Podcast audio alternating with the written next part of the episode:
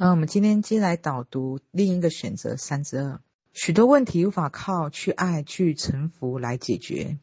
第一篇，许多问题的答案就是没有标准答案。如果真的非要谈标准答案，那么人生只有一个答案是可供所有人参考，就是观察能力还有总结能力。要观察什么呢？观察自己面对不同的事情的看法、反应还有感受。观察自己面对同一件事情的不同想法、不同反应和不同感受，但不要着急的下结论，哪怕这个经验不大愉快，也要先观察自己的模式，这样有利于扩展自己的视角，有机会将自己看得更全面。透过经验和观察，慢慢的会发现一件事情：生命的答案和终点不是单一的为了心灵的平安和平静，也不是单一的为了可以有力量去行动。而是找到动与静之间的平衡点，找到动静之间的结合点，找到那个充满智慧的缝隙、弹性空间。现在所遇到的一些问题，不只是生命让你变得更有爱心、更大度，才能够解决你的难题。这只是泛泛而论的结论而已。对一个心胸相对宽阔、善良而且足够接纳的人来讲，生命很多的时候给你的考题，已经不是你认为的。眼前的发生只是为了让我变得更有爱、更接纳，肯定是我的爱心不够，课题才一直存在着。哪怕我的先生每天赌博，欠债找我要钱，也肯定是我不够接纳的原因。往往用这么粗糙、统一的标准答案来一概而论的定义自己不同阶段的人生课题的时候，不难发现，已经很接纳、很宽容的你，因为你的宽容与心量的继续扩展，不但没有解决你的困惑。甚至许多人与事在你的接纳与臣服之下，变得更自私、更频繁地使用情绪勒索的方式，而且更不尊重你。你的统一标准化的慈悲，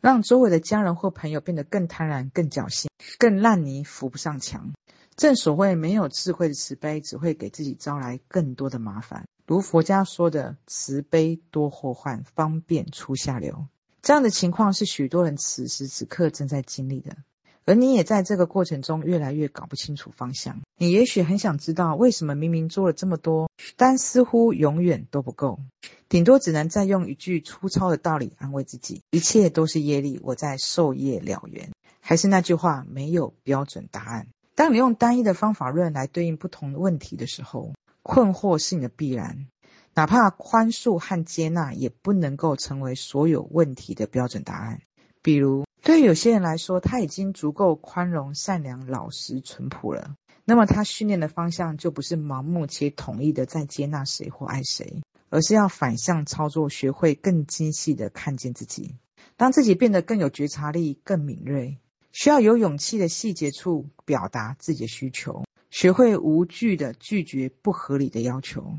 如此，他的生命才有办法从单一的善良的面向发展出多元智慧的善巧。不再会出现慈母多白鹅的例子，也不会再出现东郭先生和狼的故事。那么，当他领悟到他的课题是为了让自己变得更有智慧、更有觉察的时候，他的难题才会有所解答。而这个答案同样的不能作为所有人的统一标准答案，因为每一个人所需要扩展的面向是不一样的。为什么我要这样子说呢？因为生命的演化过程与发展走向。其目的是为了将原始的本体能量，经过岁月打磨和轮回，雕琢出一个又一个超级的智慧体灵魂。如此，只要我们明白了生命的演化走向和时间的目的，就可以将粗糙的训练更为精细化，将原始的训练更为智能化，将愚昧的善良训练成更具智慧的善巧，将胆怯训练得更具勇气，将懦弱训练得更有力量。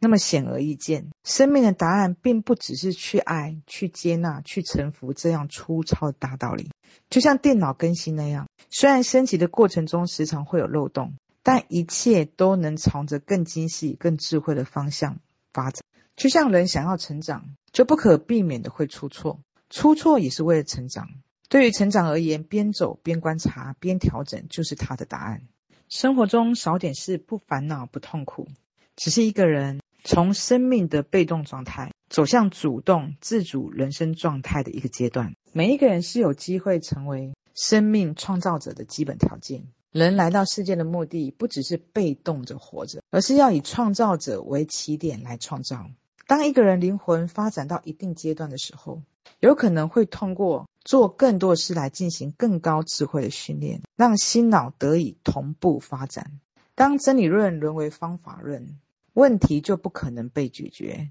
原因很简单，方法是粗糙的、呆板的，而且是有限的。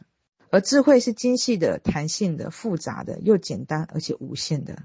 那么，回顾你自己的人生，在你身上发生的许多的事情，之所以无法靠粗糙的方案来解决，我想你现在已经知道原因了吧？那些正在训练你智慧的人生考题，有带你继续观察并找到其中的学习方向。那么，借由这个章节的分享，我们也可以观察到这个时代其实很有趣。似乎在哪一个国度都可以听到，我们可以用爱来解决任何的问题。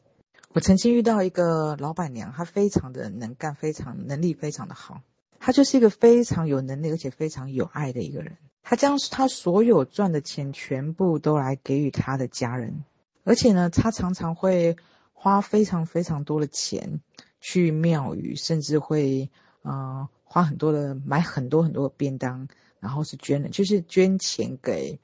捐钱捐便当给很多需要的人，也就是说，他在他所学的一些认知里面，他觉得他就是要有爱，要极尽所能的去给予他的家人，跟他遇到觉得贫困的人。那因为我常常跟他聊天，我就发现一件很有趣的事情，就是他常常身边会遇到很多的白眼狼，呃，就像他常年的无私的去奉献他很多的钱去，啊、养他们。呃，家里面所有的人，他们家的房子啊，或者所有家里面人的一些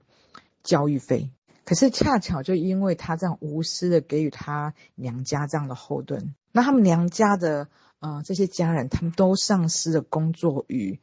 学习的能力。那当他有一天他没有能力给予的时候，他这些家人会反扑他，会来骂他。所以为什么这一个章节开篇就是在告诉我们要有观察能力和总结能力？我们所要学习是有智慧的给爱，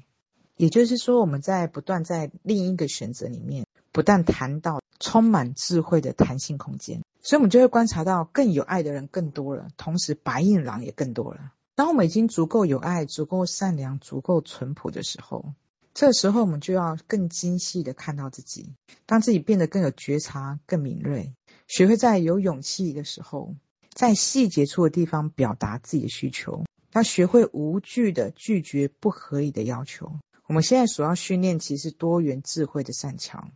当我们开始领悟到我们的课题是要让我们更有智慧、更有觉察，所以我们的难题才会开始有所解答。而我们会观察到，其实每一个人答案其实不是每一个人的标准答案，因为每一个人他都是独一无二的，他所要扩展的面向也是不一样的。所以，生命的演化过程就像从最原始的本体能量。雕琢成一个又一个超级的智慧体灵魂，啊，我们就像电脑游戏或像七龙珠一样，不断的升级打怪。我记得小时候看的七龙珠，它就不断不断升级，变成很无敌的赛亚人一样，